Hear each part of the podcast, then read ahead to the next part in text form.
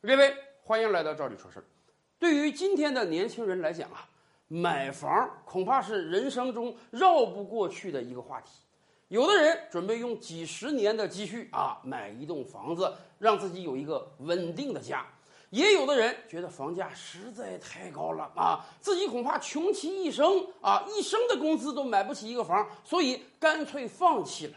但是不论怎样，房价是我们绕不开的一个话题。房子对于很多年轻人来讲，简直是一个梦魇。所以啊，当如果我们得知某个地方房价会特别特别便宜的时候，很多人是心动的。比如说去年头半年的时候，全网都在流传一个消息啊，到东北鹤岗买房的，鹤岗房价太便宜了，便宜到什么状态？五万块钱就能买一套房啊！而且不是农村平房啊，是有产权的，房龄也就十几二十年的真正意义上的楼房，还有个四五十平米呢。哎，这个消息出来之后，很多人到鹤岗去探访，大家发现五万买房不是神话呀！不光五万，还有四万的，还有三万的。当然，也有很多人说鹤岗房价是低，但没有低到这么夸张离谱的状态啊。我们说的五万、四万、三万能买的房啊，要么是顶层。啊，楼特别高，还没有电梯，要么有各种各样产权上的关系，可能你拿到的并不是完整产权，但是这么低的价格，说实话，三万块钱，你今天在北京啊，很多地方你连四分之一个平方都买不到啊，而在鹤岗，你能买到四五十平米的房子，听到这个事儿之后，真是很多人是心动的。甚至很多人觉得，哪怕我这一生本来都不准备去鹤岗，鹤岗离我工作的地方有几千公里之遥，但是我感觉我这一生在我所工作的城市买房那是不可能了。现在掏个几万块钱，我到鹤岗就能给自己买一个房子，这个便宜我一定要占。于是，在过去半年，哎，真的有很多人到鹤岗考察，到鹤岗买房。那么，如今他们生活的怎么样呢？比如说，有一个小伙子啊，人家本身是干厨师的。去年听说鹤岗房价便宜，满怀欣喜的来到了鹤岗。真的，人家淘到宝了一样，花三万块钱呀，买到了一处住房。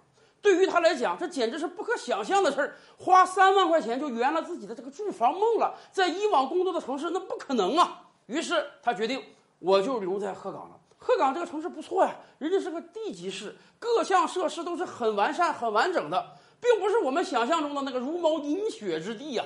这个小伙子还打算，你看我房价这么便宜，我虽然没有那么多积蓄，我还跟别人借了点钱，哎，三万块钱买了一套房屋，以后我就在鹤岗常住了啊！我有手艺，我在鹤岗也能找个工作，我饿不死，我肯定比我以前工作的城市强啊！结果半年之后，这个小伙子认输了，他把当年三万块钱买来的房子呢，以两点二万的价格卖出去了啊！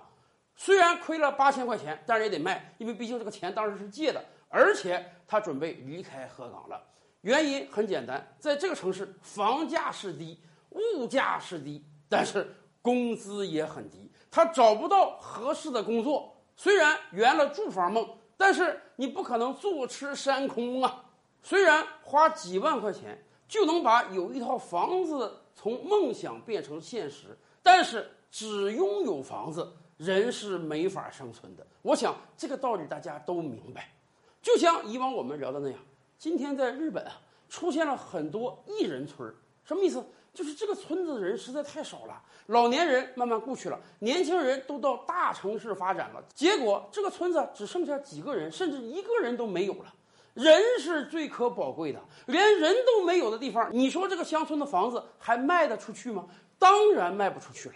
今天日本就是这样，有大量的人从乡村来到小城市，从小城市来到大城市，于是原来乡村、原来小城市的不动产价值一落千丈，甚至日本有的地方都推出免费送房的措施。哎，你只要携家带口啊，几个人来我这儿定居，你保证能定居多少多少年，我可以免费送你一套房屋。没办法，大城市的虹吸效应太强了，人总是趋利避害的。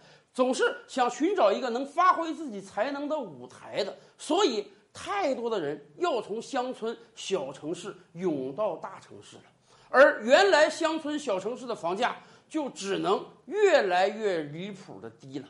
你可能以为这是个馅儿饼，实际上它真的可能就是个陷阱。